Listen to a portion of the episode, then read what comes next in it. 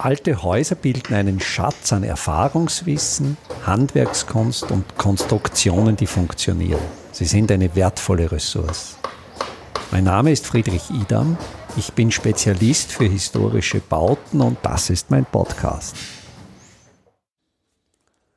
Pia Buchsbaum ist Architektin und hat sich auf das Gebiet der Farbe am und im Gebäude spezialisiert. Gemeinsam mit Elisabeth Oberzaucher hat Pia Buchsbaum das Buch Gebäude Soft Skills herausgegeben. Das Buch ist 2021 im Ibo Verlag erschienen. Pia, gleich zu Beginn die Frage, wie definierst du Gebäude Soft Skills? Gebäude Soft Skills sind Eigenschaften von Gebäuden, die sich auf das Wohlbefinden das Verhalten und die Gesundheit der Menschen auswirken. Ich habe in der Einleitung des Buches äh, den sehr schönen Satz gefunden, dass wir jetzt immer von Ressourcenverbrauch und auch Ressourcenschonung sprechen, dabei aber in erster Linie an Ressourcen denken, die wir als Menschen aus der Natur entnehmen und vielleicht dabei übersehen, dass ja auch wir Menschen eine Ressource sind. Und das ist eine Aussage, die mich sehr beeindruckt hat, dass eben auch der Mensch, der dann im Gebäude wohnt, eine Ressource ist und dass mit dieser Ressource ja möglichst schonend umgegangen werden sollte. Also ich formuliere sie überspitzt, artgerechte Haltung des Menschen. Wenn wir uns jetzt so die Standard Architektur anschauen, die jetzt gerade gebaut wird, was ist da so gar nicht menschengerecht? Da darf ich noch kurz vorher zu deinen Ausführungen ergänzen. Wir begreifen die Gebäude-Soft Skills auch für eine Erweiterung der Nachhaltigkeit, so wie du sagst, eben im Sinne dessen, dass wir die humanen Ressourcen pfleglich und sorgsam behandeln wollen. Und die Gebäude-Soft Skills sollen die Bedürfnisse der Menschen unterstützen und die Menschen selbst unterstützen und dadurch natürlich diese Ressource auch schonen und als, als äh, wichtiges Thema darlegen, würde ich sagen. Ja. Wenn ich jetzt sehr, sehr provokant frage und in den Raum werfe, naja, die herkömmliche Architektur, die kann ja das auch die schützt uns vor der Witterung, die bietet uns eine Hülle. Was braucht's da eigentlich mehr? Naja, es ist schon mehr als nur eine Hülle zu bieten. Es geht aus meiner Sicht darum, dass die Hülle auch die Tätigkeiten, die wir in, einen, in Räumen vollziehen oder machen, dass wir, dass die unterstützt werden und dass vor allem durch die Qualitäten der Gebäude die Menschen in ihrer, in ihrem Leben unterstützt werden. Ja, da geht es um Luftqualität. Es geht darum, inwieweit das Licht uns fördert oder uns äh, positiv stimmt oder uns das Licht vielleicht auch blendet oder stört. Es geht um Proportionen als Raumqualitäten. Also es geht wirklich einfach um Stimmungen in Räumen, die sich ja in weiterer Folge auf die Stimmungen der Menschen ähm, übertragen können und um Luft, Wasser, Lichtqualitäten, Farbqualitäten, die sich in weiterer Folge und vor allem in, in der langfristigen Exposition auf die Gesundheit der Menschen auswirken können. Es scheint, also im, im Buch ist mir, also wie ich es so äh, jetzt äh, beim ersten Durchgang des Lesens gesehen habe, sehr wichtig der Hinweis, dass diese Dinge, die du jetzt äh, in den Raum stellst, da könnte man ja auch sagen, ja, das sind Gefühle, das sind emotionale Einschätzungen, aber da wird ja im Buch der Nachweis geführt, dass das alles faktenbasiert ist. Also ja. wie, wie äh, wurden quasi diese Dinge wirklich verifiziert? Wir sind ja zwei Herausgeberinnen, also das bin ich und dann ist die Elisabeth Oberzaucher, die ist Wissenschaftlerin, kommt aus der Wahrnehmungspsychologie und der Versuch im Buch, den wir unternommen haben, ist, dass wir das Praxiswissen und das und wissenschaftliche Erkenntnisse in einen Dialog bringen und aufzeigen, was gibt es an wissenschaftlichen Erkenntnissen zu den Auswirkungen der Gebäudeeigenschaften auf das Wohlbefinden und die Gesundheit der Menschen und was gibt es von der Praxisseite an Überzeugungen oder ähm, praktischen, tradierten Wissen, das weitergegeben wird und inwieweit stimmt das eine mit dem anderen zusammen. Das Interessante war, aus dieser Diskussion zwischen Wissenschaftlern und Praktikern ist einerseits für die Praktik, also die praxisorientierten Menschen die Erkenntnis gekommen, dass es wissenschaftliche Erkenntnisse gibt, die man im Bauen und im Planen sehr gut umsetzen könnte und die zur Folge haben, dass sich die Menschen noch wohler fühlen in den Räumlichkeiten. Und für die Wissenschaftler gab es die Erkenntnis, dass es aus der Praxis ein, ein wie soll ich sagen, ein, Verhält, ein Verhalten gibt, das weitergegeben wird oder von dem man überzeugt ist, dass es gut ist, was aber auf die Menschen sich nicht positiv auswirken kann. Der Austausch war einfach wichtig für uns und die Elisabeth Oberzaucher hat die Texte alle an jeweils zwei äh, Fachleute geschickt, die haben das überprüft, ob die Aussagen wirklich auch wissenschaftlich basiert sind ja, und ob sie haltbar sind aufgrund der des jetzigen Standes der Wissenschaft. Und ich habe auch gelesen, dass hier wirklich quasi auf den Goldstandard der Wissenschaft, also auf diese Doppelblindstudien verwiesen wurde. Das heißt, manche Dinge, das ist nicht nur so hingeschrieben, weil es sich gut anhört, sondern das ist definitiv durch, durch Doppelblindstudien mit hinreichend vielen Probanden abgesichert. Ja, das war das Ziel, dass, dass diese Studien hier präsentiert werden, überwiegend, und dass wenn es sich um Erfahrungswissen handelt aus der Baupraxis, dass dieses auch wirklich als Erfahrungswissen klar in den Texten deklariert ist. Weil es gibt nicht zu allem eine wissenschaftliche Studie.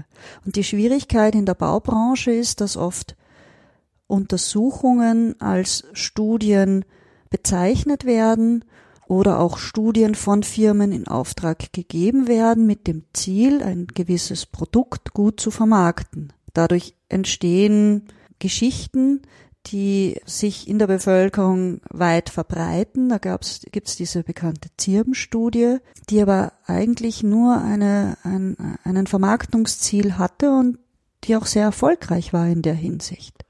Und ist die jetzt falsch oder richtig, diese, diese Zirbenstudie? Also ich kenne die Uni Innsbruck mit Probeschlafräumen, wo dann die Herzfrequenz der Probanden gemessen wurde. Ist die jetzt nicht, entspricht jetzt nicht diesem, diesem wissenschaftlichen Standard? Die entspricht deswegen nicht dem wissenschaftlichen Standard, weil diese Studie mit einem deklarierten Ziel in Auftrag gegeben wurde. Ja? Und bei wissenschaftlichen Studien im Normalfall sollte eigentlich die Fragestellung gemeinsam erarbeitet werden und dann den Wissenschaftlern freie Hand gelassen werden, in welche Richtung sich das Ergebnis entwickelt. Ja klar, dass nicht ein Ergebnis herauskommt, das eigentlich ja der Auftraggeber wünscht. Genau. Und man kann natürlich auch eine wissenschaftliche Studie äh, so äh, designen, da geht es ja. ums Studiendesign, dass ein Ergebnis herauskommt, damit der Auftraggeber zufrieden ist, weil es hängt ja immer davon ab, womit vergleiche ich diese Schlafplätze? Und wie viele Probanden habe ich drinnen? Und was auch da, was auch wichtig ist, ist, dass bei diesen Doppelblindstudien die Probanden nicht wissen sollten, was das Ziel der Studie ist, weil sie das natürlich auf einer unbewussten Ebene beeinflusst. Und dass mehrere Institute mit dem gleichen Setting das überprüfen können, ob die gleichen Daten da herauskommen. Bei einer ich, ich tue mich natürlich jetzt hart. Ich bin, ich gebe es zu, Zirbenfan. Ich liebe den Geruch der Zirbe, aber ich komme jetzt auch auf ein Thema, auf ein Thema, das ja schon Gebäude Soft Skill ist, das ist der Geruch. Wie, wie riechen Räume? Und da sind ja diese VOCs, diese leicht flüchtigen organischen Substanzen. Und da fällt mir natürlich dazu ein, Weichmacher, die aus Kunststoffen ausdiffundieren. Und rein subjektiv ist es jetzt so, wenn ich subjektiv vor der Alternative stehe, will ich jetzt die Zirbe riechen oder will ich den Weichmacher riechen, der aus Kunststoff ausdiffundiert, ist es bei mir definitiv die Zirbe. Aber was ist jetzt gesund? Was, ist jetzt ja, das ist jetzt eine persönliche Ebene. Es hat aber keine wissenschaftliche Relevanz. Und wenn wir bei der Zirbe bleiben, es ist so, dass der gute Geruch der Zirbe einen hohen Anteil an allergenen Stoffen hat. Genauso wie die Kiefer.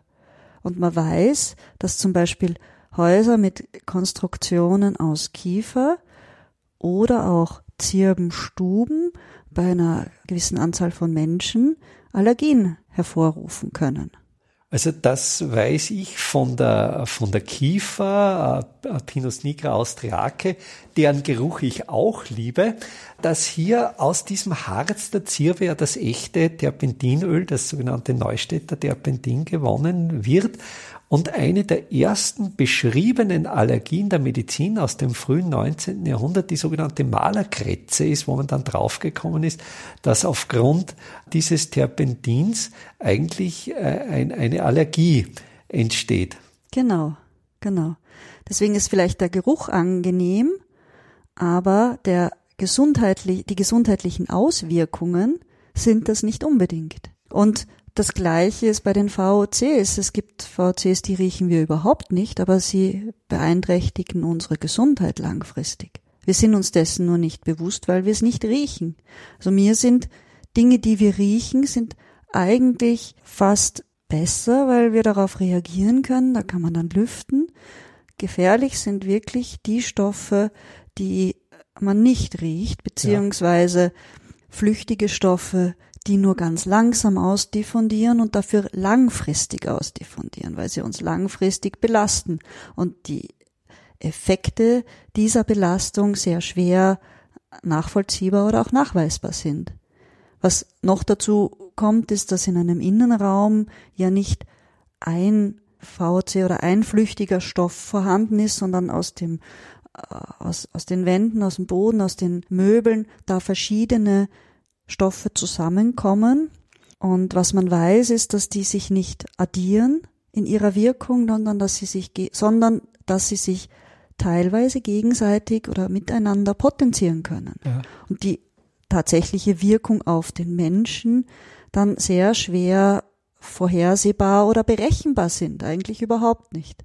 Würdest du also eher dazu tendieren zu sagen, VCs möglichst vermeiden, also möglichst genau. Äh, Baustoffe einsetzen, die nicht, nicht organische Substanzen, aber dann kommen wir eigentlich, gut, aber auch die Kunststoffe sind natürlich auch äh, organische, organische Komponenten. Ja, ja, genau. Also möglichst, also wenig organische Baustoffe einzusetzen in der Oberflächengestaltung von jetzt Wänden, Decken oder auch in der Beschichtung von Möbeln äh, macht auf jeden Fall Sinn, ja, weil ich habe auch schon Projekte gehabt, habe ich für Allergiker geplant und die Aussage von Wissenschaftlern, die sich da jahrzehntelang mit dem Thema beschäftigt haben, war, dass sie gesagt haben, man kann es nicht vorhersehen. Das Einzige, was man tun kann, ist, dass man es möglichst stark minimiert und dass man die Belüftung gut konzipiert ja. mit ein ausreichender Luftwechsel da ist und immer wieder Frischluft da ist. Das ist ja das nächste Thema, dass wir durch unsere immer perfektere und dichtere Bauweise immer weniger frische Luft in die Räume bekommen und die entweder über eine mechanische Komfortlüftung also zur Verfügung stellen müssen da bin ich ein großer Skeptiker der mechanischen Lüftungen, vor allen Dingen der Filter, weil da sollte man es ja so fast wie mit Unterhosen halten und ja. die relativ häufig wechseln. Ja.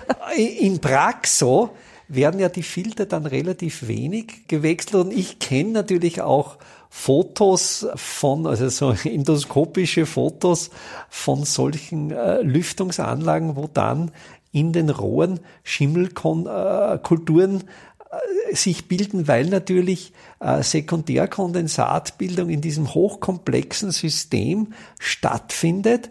Und ich denke, man handelt sich eigentlich von einem Problem zum nächsten.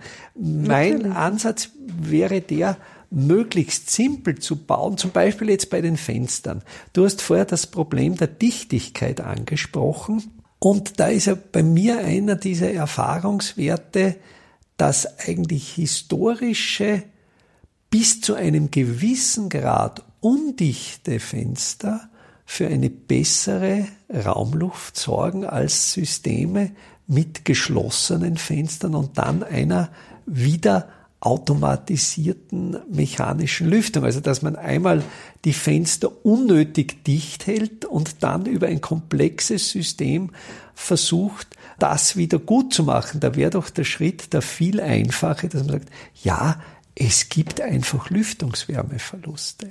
Ja, da hast du vollkommen recht und das ist auch ein, ein ganz wichtiger und interessanter Ansatz. Was mir in dem Zusammenhang auch wichtig erscheint, ist, dass man sich eben im Sinne der vernetzten Gebäude Soft Skills anschaut, wie ist die Lüft Belüftung über die Fenster und wie sind die Oberflächen gestaltet? Habe ich zum Beispiel an den Wandflächen die Möglichkeit, dass es da einen feuchte Ausgleich gibt, in dem Feuchtigkeit aufgenommen und wieder abgegeben werden kann. Ja.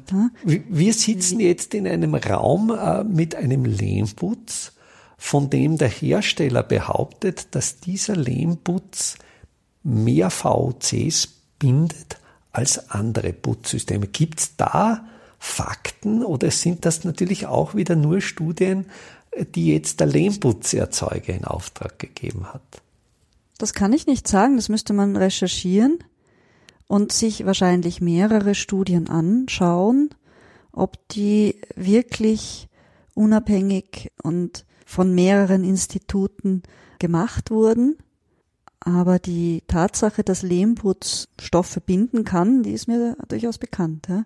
Das funktioniert aber nur, wenn man das gesamte System so aufbaut, dass es atmungsaktiv bleibt. Ja, ja. Und sehr oft ist das Problem, dass man sich einen Putz, äh, einen atmungsaktiven und Giftstoffe bindenden Putz einbringen lässt, aufbringen lässt und dann bei einem Mieterwechsel oder Wohnungswechsel weniger informierte Personen mit einer günstigen Farbe aus dem Bauhaus, die eine Dispersion ist, das ausmalen.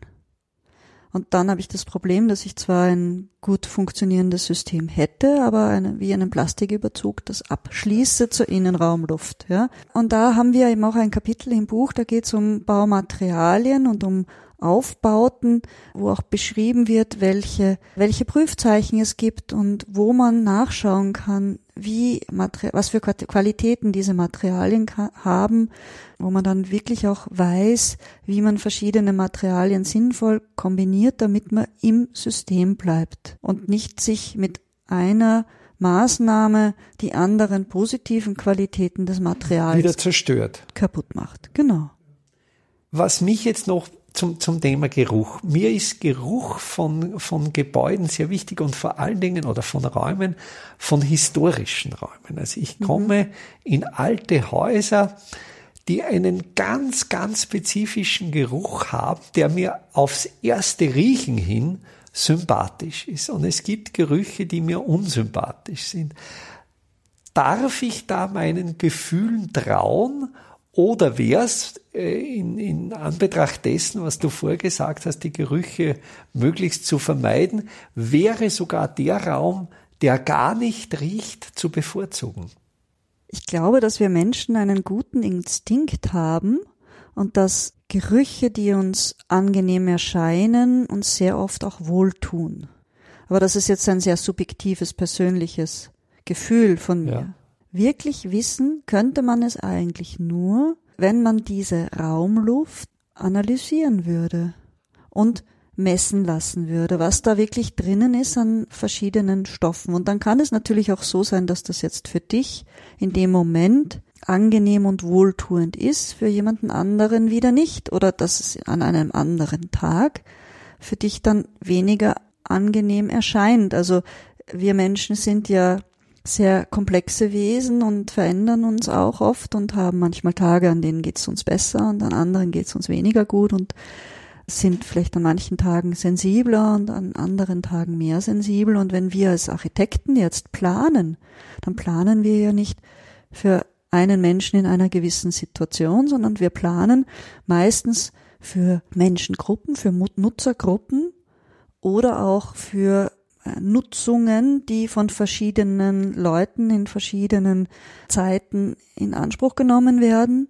Und dabei denke ich, ist es sehr wichtig, dass man, dass man immer wieder auch schaut, was gibt es an neuesten wissenschaftlichen Erkenntnissen, weil die halt nicht auf einzelne persönliche Vorlieben eingehen, sondern auf eine größere Gruppe und das kann uns als Planerinnen und Planer helfen, möglichst viele viele Menschen dann in, in unseren Planungen gut zu unterstützen in ihren Tätigkeiten in den Räumen. Das hieße letztlich, dass wir nur eine möglichst neutrale Hülle entwickeln, die möglichst gut funktioniert und möglichst wertfrei dasteht.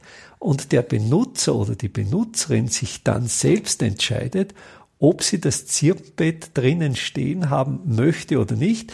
Der Mensch, dem der Zirbengeruch auf die Nerven geht, wird sich kein Zirbenbett hineinstellen. Der, der es liebt, wird es tun. Wir werden aber niemanden zwangsbeglücken mit vorinstallierten Zirbenmöbeln.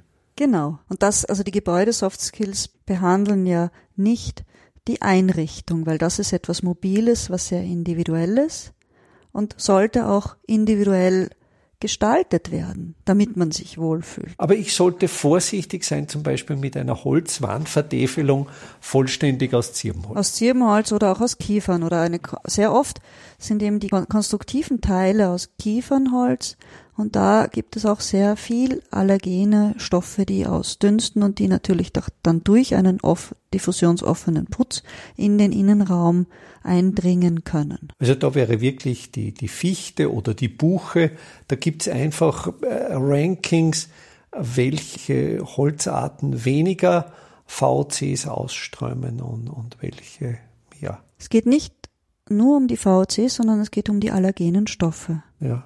Also die Stoffe, die nachweislich und wissenschaftlich geprüft einen, eine höhere Wahrscheinlichkeit haben, dass sie Allergien auslösen können. Von der jetzt der Unbedenklichkeit, wenn ich jetzt zum Beispiel an ganz klassische Wandkonstruktionen, Materialien denke, Ziegel, Kalk, wo ist das? Wo liegt das in dieser Skala? Ist es eher Allergen, weniger Allergen? Gibt es da Empfehlungen?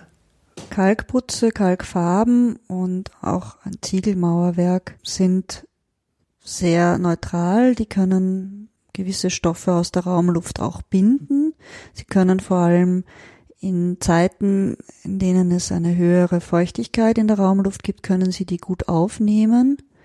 Sie bieten keinen Nährboden für Schimmel und Bakterien. Das heißt, sie sind eine Umgebung, die sehr, also relativ neutral ist, beziehungsweise unterstützend für die Raumluft ist. Weil sie, wenn sie Feuchtigkeit aufgenommen haben, die ja dann auch in Zeiten, wenn man eher eine trockene Raumluft hat durch Heizung oder ähnliches, diese Feuchtigkeit wieder an die Raumluft abgeben können und dadurch eine wohltuendere Luft erzeugen ja. in den Räumen. Ein weiteres Feld dieser, dieser Gebäude Soft Skills ist der Klang der Räume, die Akustik, wie, wie ein Raum klingt. Ich habe mich natürlich auch mit, mit diesem Thema beschäftigt. Da gibt es natürlich einerseits die Oberflächenqualitäten, also die Rauigkeiten oder Glattheit der Oberflächen, aber letztlich auch die Geometrien. Das heißt, je mehr ein Raum von dem rechtwinkeligen orthogonalen Standard abweicht, desto besser klingt. Aber wenn ich mir jetzt die gebaute Praxis ansehe, da wird darauf geachtet oder aus, aus ökonomischen Gründen darauf geschaut, dass natürlich alle Räume in einem Haus, in einer Wohnanlage in diesem orthogonalen System sind, weil es natürlich am billigsten ist. Welche anderen oder gibt's günstigere Maßnahmen, Räume dennoch gut klingen zu lassen? Also aus meinem Wissen sind natürlich nicht orthogonale Räume aus akustischer Sicht können sie sehr gut sein, aber es geht sehr stark auch um die Proportionen, um die Längen und die Höhen und das, und das Verhältnis der, der Längen zu den Höhen zueinander. Und dann sind natürlich die Oberflächengestaltungen, ob da sehr viele harte Oberflächen sind, die den Schall reflektieren, ein Thema. Aber es geht ja nicht nur um den Klang der Räume, es geht auch darum, inwieweit werden Geräusche aus der Umwelt abgeschirmt und inwieweit oder auch übertragen und inwieweit werden Geräusche aus der Umwelt äh, oder aus den aus den Nachbarwohnungen übertragen, also diesen, diese Übertragung durch den Körperschall. Das ist das eine. Und dann gibt es auch, wenn man es jetzt von außen betrachtet beim Gebäude, über die Gebäudestruktur oder auch über die städtebauliche Situation eines Gebäudes und den Umwelt, dem Umweltlärm ein, eine, den Aspekt, dass man sich überlegen kann, wie gestalte ich Häuser, um Lärm von außen weniger unangenehm wahrnimmt? Oder wie gestalte ich ein Haus, dass der Lärm von außen sich also nicht an der Fassade reflektiert wird? Da kann man dann mit Begrünung, das ist jetzt ein anderes Thema in dem Gebäude Soft Skills, auch gegensteuern, weil man die Fassade eben von einer harten Fassade zu einer Fassade macht, die den Schall nicht mehr reflektiert. Ja? Mich erinnert, also ich habe jetzt gerade mich erinnert gefühlt an, einen, an ein Gespräch in einem Podcast, den ich letzte Woche mit äh, der Musikwissenschaftlerin und Instrumentenbauerin Simone Zopf geführt habe. Da ging es eben um Proportionen der Instrumente und Materialien. Und da ging es einerseits, dass Instrumente in ihren Proportionen oft ganzzahlige Mehrfache eines Grundmoduls sind und dass sie aus Holz sind. Und ich denke, eigentlich müssen Häuser genau anders als Instrumente gebaut werden, denn die Aufgabe der Instrumente ist ja, dass sie möglichst laut sind und den Schall möglichst gut übertragen. Das heißt, äh, bei den Gebäudeproportionen möglichst ganzzahlige Mehrfache eines Grundmoduls vermeiden und möglichst nicht aus Holz bauen. Ich komme ja letztlich aus einem Holzberuf, aus einem Holzhandwerk, habe sehr viel mit Holz gebaut, kenne die Vorzüge des Holzes, weiß aber auch, dass die gute oder hohe Schallleitgeschwindigkeit des Holzes absolut ein Vorteil, ein Vorteil für den Musikinstrumentenbau ist, aber definitiv ein Nachbau. Also hier in äh, dem Haus, in dem wir jetzt sitzen, ist eben sehr viel aus Holz und das Haus leitet den Schall sehr gut und hier gibt's mangelnde akustische Qualitäten, die du beschrieben hast. Möglicherweise klingt der Raum ganz gut, aber was man von Nachbarräumen hört, man eigentlich oft gar nicht hören will. Genau. Wobei in einem Haus wie hier, das ist ein Einfamilienhaus, da kennt man die Mitbewohner und weiß, woher kommt der Schall und von wem kommt der Schall. Da kann man, hat man eine ganz anderen, äh, andere Einstellung zu diesem Schall. Wenn man in einem Mehr, Mehrparteienhaus wohnt und den Nachbar vielleicht nicht so gerne hat, dann wird das sehr also viel eher ein Problem. Das ist auch hier beschrieben, dass also die Einstellung zur Schallquelle ein großes Thema ist. Was mir jetzt auch noch zum Thema Schall eingefallen ist, ist, dass es ja immer mehr Großraumbüros gibt und dass in vielen Großraumbüros ganz wenig schalldämpfende Maßnahmen gesetzt werden, beziehungsweise die erst im Nachhinein eingebaut werden. Und da ist es aber besonders wichtig, sich mit dem Thema Schall zu beschäftigen, weil es wissenschaftlich untersucht wurde, dass die Belastung durch, durch Schall, während man konzentriert arbeiten möchte, eine Verminderung der Arbeitsleistung zur Folge hat. Und da macht es Sinn für, für, für jeden, der ein Großraumbüro hat und Angestellte hat, die in einem Großraumbüro arbeiten, sich über dieses Thema Gedanken zu machen. Weil jede Investition nicht, also sowohl dem Wohlbefinden der Angestellten dient, als auch natürlich sich durch die, durch die bessere Leistung und dadurch, dass die Menschen weniger Krankenstände haben und sich wohler fühlen, langfristig sich auch rechnet. Ja. Also das ist für mich auch so ein wichtiger Punkt von den Gebäude Soft Skills. Es geht da immer um verschiedene Seiten und verschiedene Bedürfnisse und für alle kommt am Ende etwas Gutes raus. Ja. Es soll wirklich allen zugutekommen. Letztlich eine Win-Win-Situation genau. und auch wirtschaftlich letztlich. Ja, sowohl wirtschaftlich als auch für die einzelnen Menschen auf der persönlichen Ebene. Eine wichtige Gebäude-Softskill, und das ist jetzt dein Spezialgebiet, ist die Farbe. Und du schreibst ja im Buch sehr schön auch, auch vom Klang der Farbe und vom, vom Zusammenklingen der Farbe. Und da, da sind mir zwei Gedanken gekommen, auch wieder äh, von, vom, vom musikalischen her.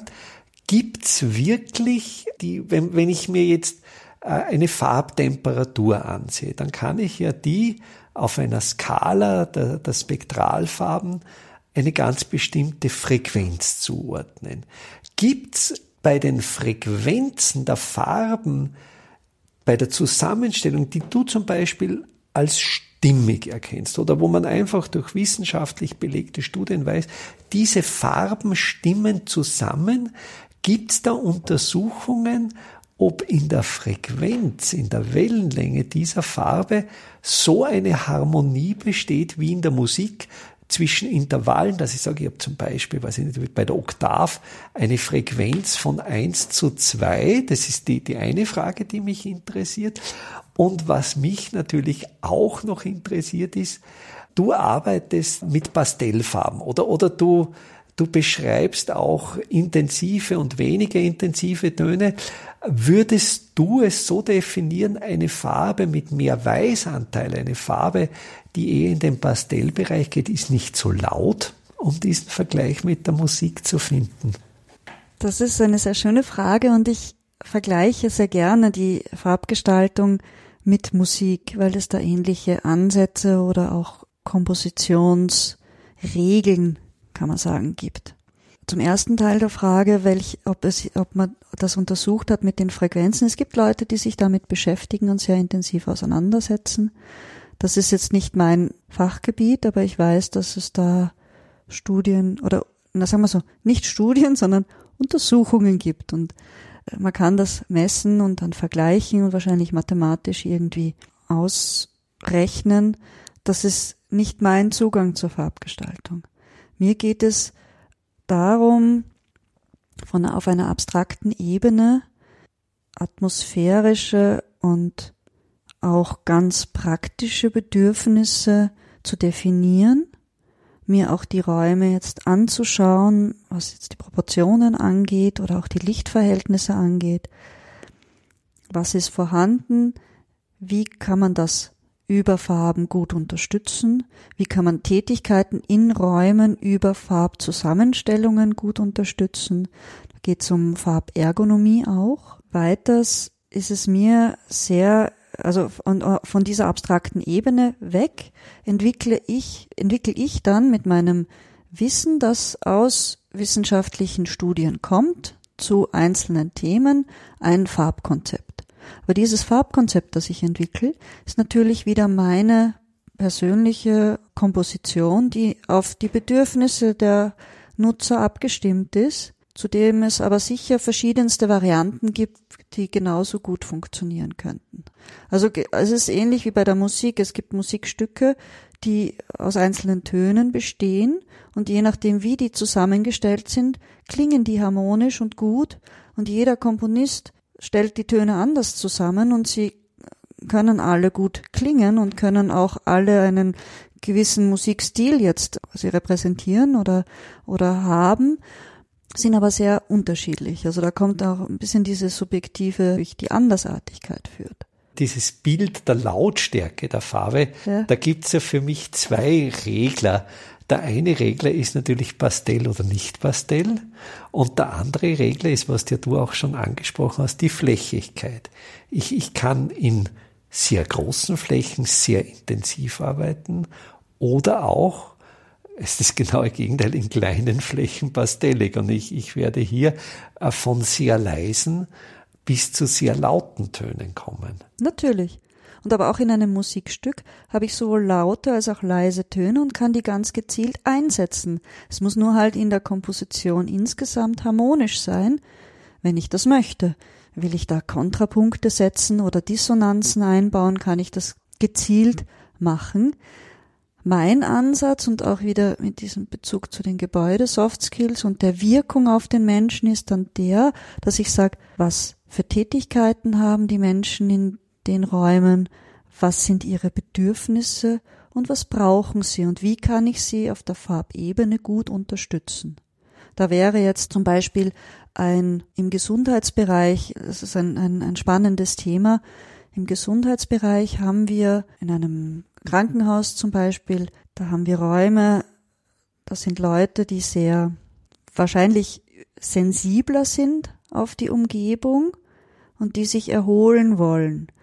Dann gibt es als Nutzergruppe, ja, dann gibt es die Menschen, die dort arbeiten, das ganze Personal. Und dann als dritte Nutzergruppe gibt es die Besucher, die in diese Räumlichkeiten kommen und sich orientieren wollen. Und alle drei Nutzergruppen haben unterschiedliche Bedürfnisse an ihre Umgebung, sowohl von den Räumlichkeiten und den Raumabfolgen als auch von der farblichen Gestaltung da gilt es dann, alle drei möglichst gut zu unterstützen, damit sie sich in der Umgebung gut zurechtfinden, wohlfühlen und in ihren Tätigkeiten, dem Gesundwerden, dem Pflegen, dem Heilen oder dem Besuchen möglichst gut unterstützt werden. Ja, da kann man auf der Orientierungsebene sehr viel machen. Und da gibt es sehr spannende Studien mittlerweile in Deutschland, wo man versucht hat, das ist ein bisschen unüblich für eine wissenschaftliche Studie, wo man versucht hat, mehrere Faktoren zu verändern, um zu schauen, wie sich das auf die Genesung oder auch auf die Leistung im Pflegebereich auswirkt. Ja, weil es ja schwer dann wissenschaftlich herauszufinden ist, wenn man mehrere Faktoren verändert, welcher Faktor jetzt der ausschlaggebende war.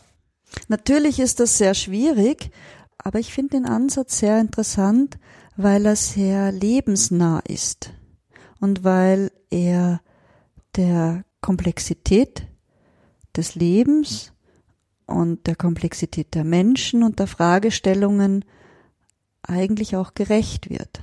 Also bei Studien über die Wirkung von Farben habe ich oft das Problem, dass dann einzelne Farbtöne isoliert werden, ja. um herauszufinden, wie wirkt dieser Farbton. Und das entspricht nicht der Komplexität der Realität. Das entspricht aber überhaupt nicht der Realität, weil wir uns so gut wie nie in einer Umgebung befinden, die aus einem Farbton ja, besteht. Ja. Jetzt ist es natürlich für die Wissenschaft interessant, herauszufinden, was, wie reagiert der Körper auf diesen einen Farbton.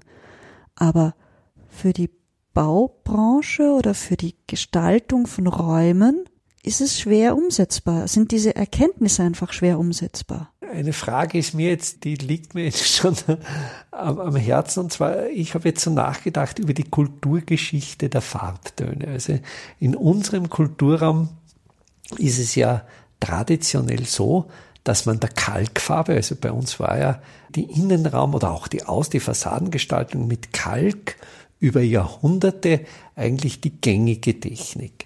Und man hat dann diesem Kalk Farbpigmente zugesetzt, Farbpigmente, die ursprünglich bis ins 19. Jahrhundert, also bevor jetzt die Farben industriell produziert wurden, sehr, sehr teuer waren. Und man hat natürlich diese Farbpigmente nur in sehr, sehr kleinen Dosen dem Kalk beigegeben und dadurch natürlich automatisch Pastelltöne erzeugt. Also dass, dass diese, diese Pastelltöne ursprünglich nur aus, aus, aus Sparsamkeit entstanden sind und nur für ganz, ganz reiche Menschen, die dann wiederum ihren Reichtum durch den verschwenderischen Umgang mit diesen teuren Pigmenten und diesen eben ganz intensiven Farbflächen gezeigt haben. Aber eine Qualität, auf die ich hinaus möchte, für mich ist zum Beispiel eine Qualität dieser Kalkfarben im Gegensatz zu den Dispersions- oder Acrylfarben. Äh, wenn ich jetzt eine historische Kalkfassade mit einer Vollwärmeschutzfassade vergleiche, so ist die Vollwärmeschutzfassade im Regelfall mit einem mehr oder weniger durchgehend einheitlichen Farbbild beschichtet während die, die historische Kalkfassade durch die handwerkliche Verarbeitung im Farbton leicht changiert. Und ich persönlich liebe ja dieses Changieren eines Farbtons in einer Fläche. Wie schaut's da mit den Soft Skills aus? Oder wie ist deine Haltung dazu? Wie ist deine Haltung? Müssen Farben einheitlich sein über die Fläche oder dürfen sie changieren oder macht es nervös? Also ich glaube, dass äh, das Changieren von Farben so subtil ist, dass es nicht wirklich nervös machen kann, äh, dass es sehr, dass es eine gewisse Lebendigkeit erzeugt, die wohltuend ist. Also wenn wir jetzt auf einen Wald schauen, da ist ja auch nicht eine Farbfläche durchgehend, sondern sehr unterschiedliche Nuancen. Das ist die Lebendigkeit der Natur. Es gibt so eine Vielleicht ist es die moderne Zeit, dass man, also bei uns, dass man versucht, alles möglichst nahe an der Perfektion zu produzieren. Das ist ein Zeichen unserer Zeit, dass wir der Perfektion nachstreben. Und da sollen dann natürlich auch die Oberflächengestaltungen oder die Farben, die man für Oberflächen verwendet, möglichst perfekt sein. Das heißt, einheitlich sein. Das ist ein Zugang. Ein anderer Zugang wäre zu sagen, dass eine Oberfläche etwas Lebendiges ist, was auch altern kann, was sich verändern kann, was sich mit Feuchtigkeit verändern kann, was uns das Gefühl gibt, dass wir von einem lebendigen Werkstoff umgeben sind oder so auf einen lebendigen Werkstoff schauen. Und ich finde das persönlich sehr viel interessanter. Also du würdest Perfektion nicht unbedingt als Gebäudesoft-Skill definieren. Ich glaube, dass die Perfektion sehr nahe an der Sterilität ja, sein ja, kann. Ja, ja. Und eine sterile Umgebung oder eine zu perfekte Umgebung widerspricht dem Menschlichen. Ja. Wir Menschen sind nicht perfekt. Wir sind alle sehr unterschiedlich, wir haben auch ganz unterschiedliche Bedürfnisse und Charaktere und wir sind auch nicht einheitlich.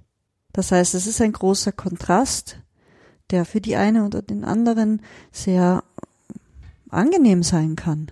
Ja? Aber im Großen und Ganzen dem Menschlichen entspricht es aus meiner Sicht weniger. Ich, ich sehe ja das Tödliche in den Normen. Ich glaube ja, würde jetzt ein guter handwerklicher Maler eine leicht changierende Kalkoberfläche machen, müsste das im Vorfeld mit der Kundschaft schon wirklich so vereinbart sein, dass das das Arbeitsziel ist. Ich könnte mir vorstellen, dass bösartige Kunden dann das als Mangel definieren würden, das Changieren, um so den Preis drücken zu können. Ja, natürlich, das kann, das kann vorkommen. Ja. Aber ich glaube auch, dass, ich glaube sogar, dass es in den Normen ja immer wieder Bandbreiten gibt, die man da ausschöpfen kann. Ja. ja. Und es gibt so verschiedenste Bewegungen. Es gibt einfach die Bewegung, dass man sagt, man möchte wieder dorthin gehen zu diesem eher natürlichen, zu diesen feinen Tönen und Klängen, die uns äh, positiv stimmen und die uns auch eine gewisse Anregung oder auch Inspiration geben. Ich möchte es wieder mit einem Musikbeispiel vergleichen. Zum Beispiel, es sind ja genau wie zum Beispiel im Blues, the Blue Note, die ja leicht daneben ist. Und das ist ja genau das, was die Spannung ausmacht. Also das gekonnt, ich sage bewusst, das gekonnt Unperfekte natürlich viel, mir persönlich viel interessanter erscheint als das mehr oder weniger geistlos, mechanisch angestrebt Perfekte. Ja, das sehe ich genauso. Und im Japanischen spricht man vom Wabi-Sabi, also von dem, was nicht ganz perfekt ist, was uns aber berührt. Ja, da, da fällt mir ein aus, aus dem äh, islamischen, zumindest vom Bauwesen, quasi das Perfektionsverbot, dass bei Ornamenten, diese, du kennst ja diese aufwendigen Ornamente aus dem islamischen Kulturkreis, wo dann ganz bewusst Fehler eingebaut werden, weil das Perfekte wäre eine Gotteslästerung. An das habe ich jetzt auch gedacht, weil das Perfekte versucht ja durch die Perfektion dem Göttlichen nahe zu kommen und da ist dieses Verbot natürlich nur nachvollziehbar und auch total sinnvoll, dass man sagt, wir Menschen sollten beim Menschlichen bleiben und zu dem auch stehen, zur Vielfalt stehen und zu diesen Möglichkeiten der Vielfalt auf allen Ebenen. Ist ja hier auch ein Thema, dass die Vielfalt als Fülle begriffen wird. Ja. Jetzt noch einmal zur Farbe, zu etwas ganz Primitiven gilt oder ist es wissenschaftlich erwiesen? Für mich ist zum Beispiel so eine Regel, wenn ich mich sehr laienhaft zugegeben mit Farbgestaltungen auseinandersetze, zum Beispiel in diesem Raum, wo wir jetzt sitzen, ist ein dunkler Holzboden. Ist das noch immer so ein gültiger Ansatz in der Farbgestaltung eines Raumes, dass ich sage, ich halte den Boden eher dunkler und werde nach oben hin heller oder ist das viel zu billig? Ist es äh, ist an dem was dran? Ja, das ist ein Ansatz in der Farbgestaltung oder eines der Prinzipien, wenn ich einen Raum schaffen möchte, in dem ich eine gute intuitive Orientierung habe, dann versuche ich den Boden dunkler zu gestalten als die Wände und auch matt zu gestalten und die Decke am allerhellsten. Was ist der Hintergrund? Der Hintergrund ist die Natur und unsere natürliche Umgebung, aus der wir kommen. Also vieles, viele unserer Bedürfnisse kommen aus Urzeiten, in denen wir ja ganz anders gelebt haben, in denen wir viel im Freien waren. Ja. Und wenn wir jetzt uns überlegen, wenn wir im Freien unterwegs sind, da haben wir meistens einen dunklen Boden, der uns trägt. Ja, ja. Die seitlichen Begrenzungen, auch wenn das jetzt Bäume sind, sind tendenziell etwas heller und der Himmel ist am allerhellsten. Wenn ja. der Himmel anfängt, wirklich dunkel zu werden, dann wird's bedrohlich. Ja. Dann zieht ein Gewitter auf, dann werden wir versuchen, uns irgendwo hin zu flüchten oder irgendwo hinzugehen, wo wir Schutz finden. Wenn der Boden hell wird und anfängt zu spiegeln, ist die Wahrscheinlichkeit sehr hoch, dass wir uns auf einem nassen Untergrund befinden, dass wir vielleicht auf Eis sind, dass wir auf Wasser sind. Und das sind alles Untergründe, die nicht wirklich tragfähig sind. Aha. Und aus dieser intuitiven Erfahrung heraus versucht man einen Raum so zu gestalten, wenn er uns Sicherheit vermitteln soll, dass der Boden dunkler ist und matt, die Wände etwas heller, die Decke am allerhellsten. Ich kann natürlich auch das System umdrehen, wenn ich einen Raum schaffen möchte, der mich irritieren soll. Es gibt zum Beispiel äh, Restaurants, die ganz bewusst mit einem hellen Boden arbeiten, mit einem glänzenden Boden arbeiten, um dieses Gefühl des ich bin jetzt auf der Bühne, ich reiße mich zusammen, ich muss besonders auf mich schauen, wie ich mich jetzt verhalte, ja, ich trete auf, zu unterstützen. Was ich nicht ganz verstehe, es hat eine Zeit lang eine Mode gegeben, dass man Verkaufslokale mit einem weißen Boden ausgestattet hat. Da komme ich in ein Lokal, also in ein, ein Geschäft hinein, habe einen weißen Boden, habe dann irgendwelche Dinge, die ich kaufen sollte und fühle mich aber nicht wirklich wohl, ja. Ich habe keinen stabilen Grund. Und es ist für mich nicht nachvollziehbar, warum man so etwas schafft, weil eine Kaufentscheidung kann ich aus einer sicheren Situation ja viel leichter treffen, als auf einem unsicheren Grund stehend. Da hätte ich dann eher und wahrscheinlich viele Menschen intuitiv das Bedürfnis, diesen Raum, der mich irritiert, doch möglichst schnell zu verlassen. Ja, aber da hat offenkundig dann die Evolution dafür gesorgt, dass diese Geschäfte mit diesen Raumkonzepten so wenig Umsatz gemacht haben, dass die halt dann in den Konkurs gegangen sind. Aber es ist die Erkenntnis da. Jetzt haben wir von den Gebäude-Soft Skills, wenn ich mich jetzt so zurückerinnere, von den Gerüchen über den Klang, über die Farbe gesprochen. Wir haben noch nicht gesprochen über das Licht. Ich glaube, das ist noch ein großes Thema.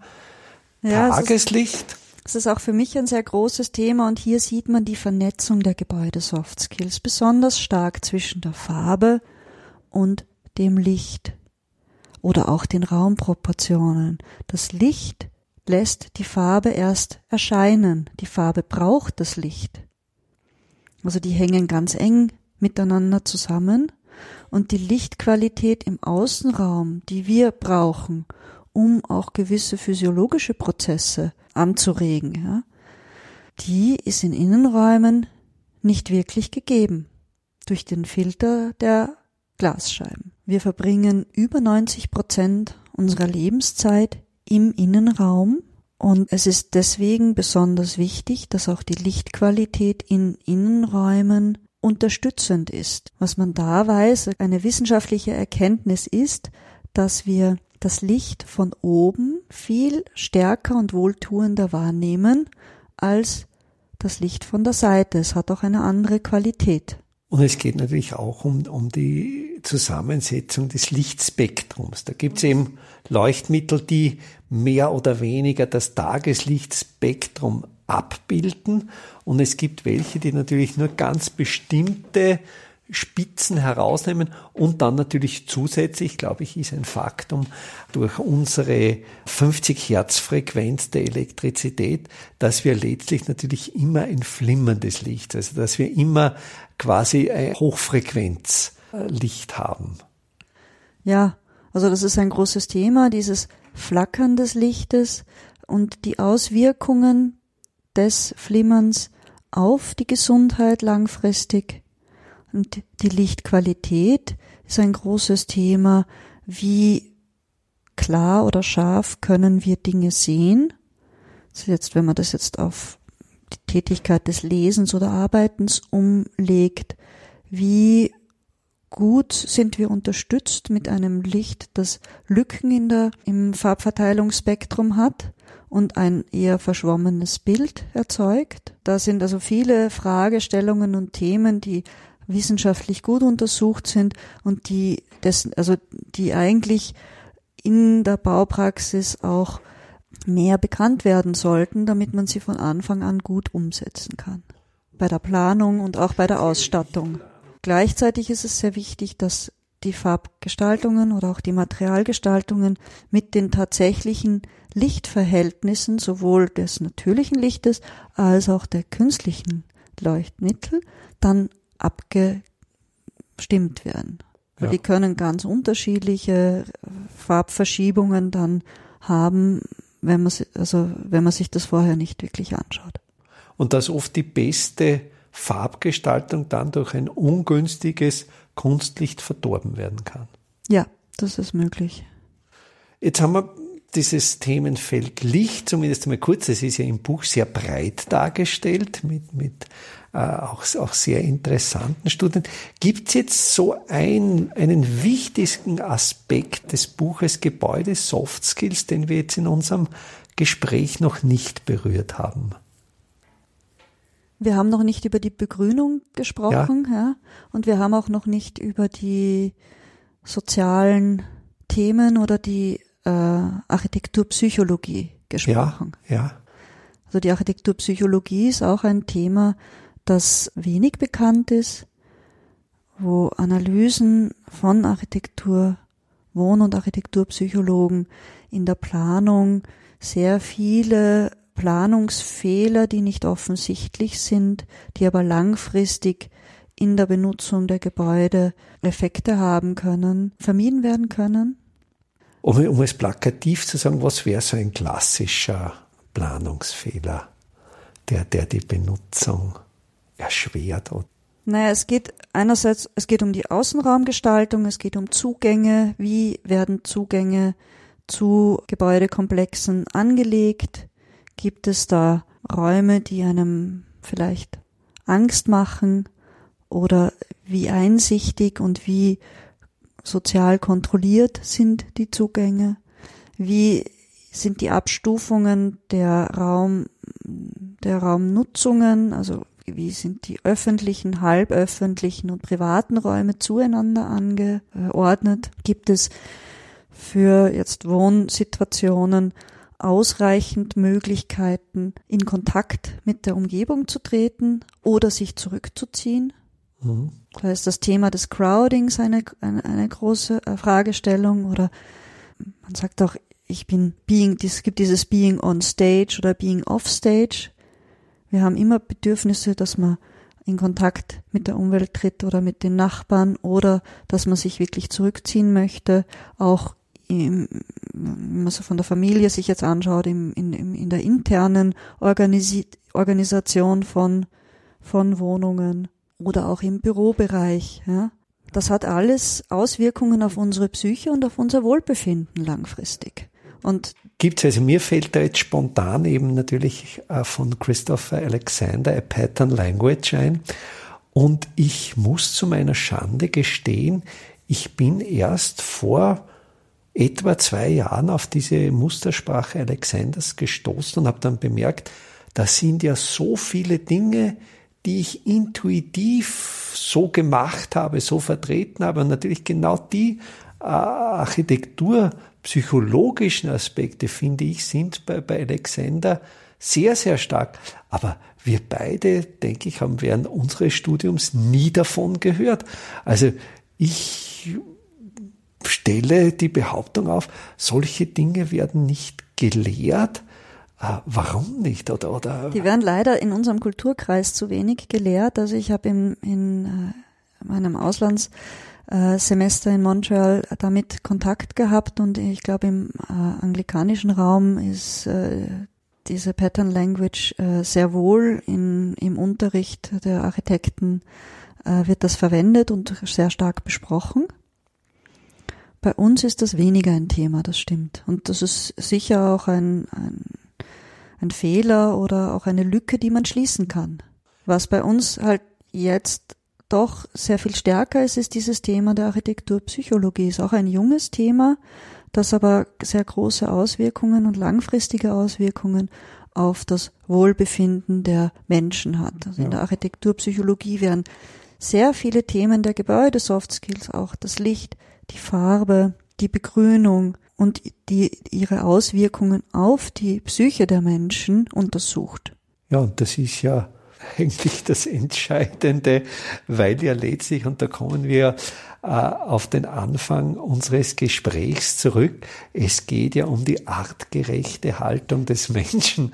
Und da ist natürlich die Psyche, äh, wenn jemand in, in einem Gebäude psychisch krank wird, dann ist ja der Zweck des Gebäudes ganz, ganz tief verfehlt. Jetzt werden sich aber unsere Hörerinnen und Hörer denken, ja, wie, wie komme ich jetzt zu diesen Informationen?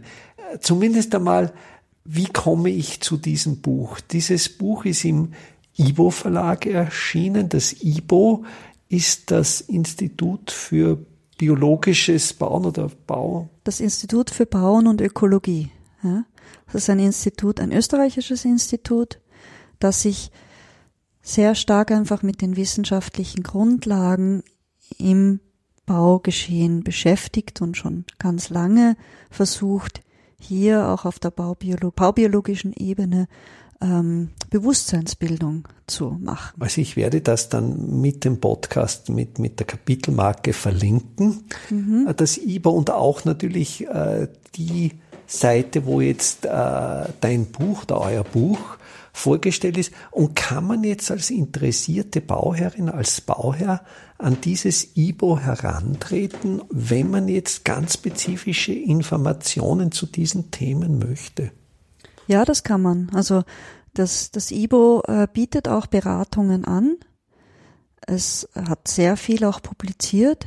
Es gibt das Baubook, wo man nachschauen kann, wie Materialien, was für Qualitäten die äh, einzelnen Materialien haben, also wo Materialien analysiert werden.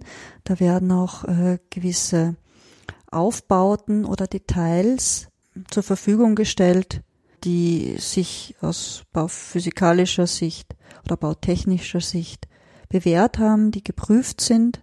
Das IBO ist eigentlich ein Prüfinstitut, macht auch Raumluftuntersuchungen oder Schallprüfungen, kann also Räume auch bewerten und beurteilen und sie bieten auch Beratungen an.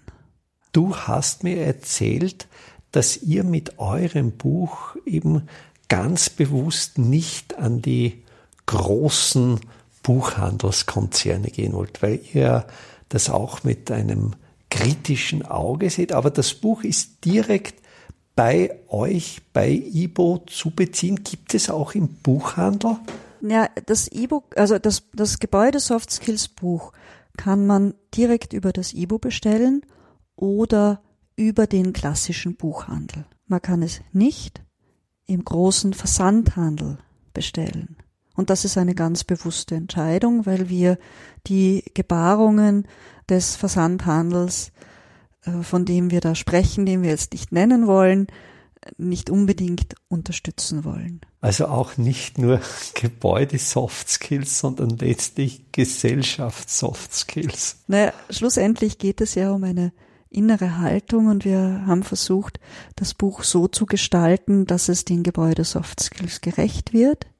Wir haben ja auch mit einem Künstler zusammengearbeitet, mit Michael Wegerer, der Themen der Gebäude-Soft Skills aufgenommen hat und sie und darauf reagiert hat, eigene Werkserien entwickelt hat und den emotionalen Zugang zu den Gebäude-Soft Skills auf dieser sinnlichen Ebene unterstützt mit seinen Werken, die in dem Buch äh, abgebildet sind und der auch in Dialog getreten ist mit den einzelnen Themen der Gebäude Soft Skills, was für uns jetzt wieder sehr interessant war, weil wir dadurch natürlich auch neue Erkenntnisse bekommen haben und eine ganz andere Perspektive präsentiert bekommen haben.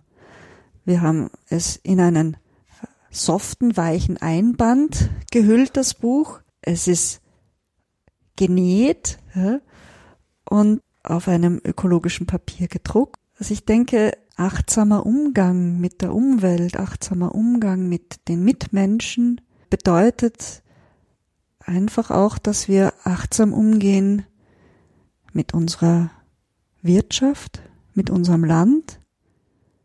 Also es hat sehr, sehr viel mehr Dimensionen, es ist sehr stark vernetzt und mit unserer Ressource Mensch.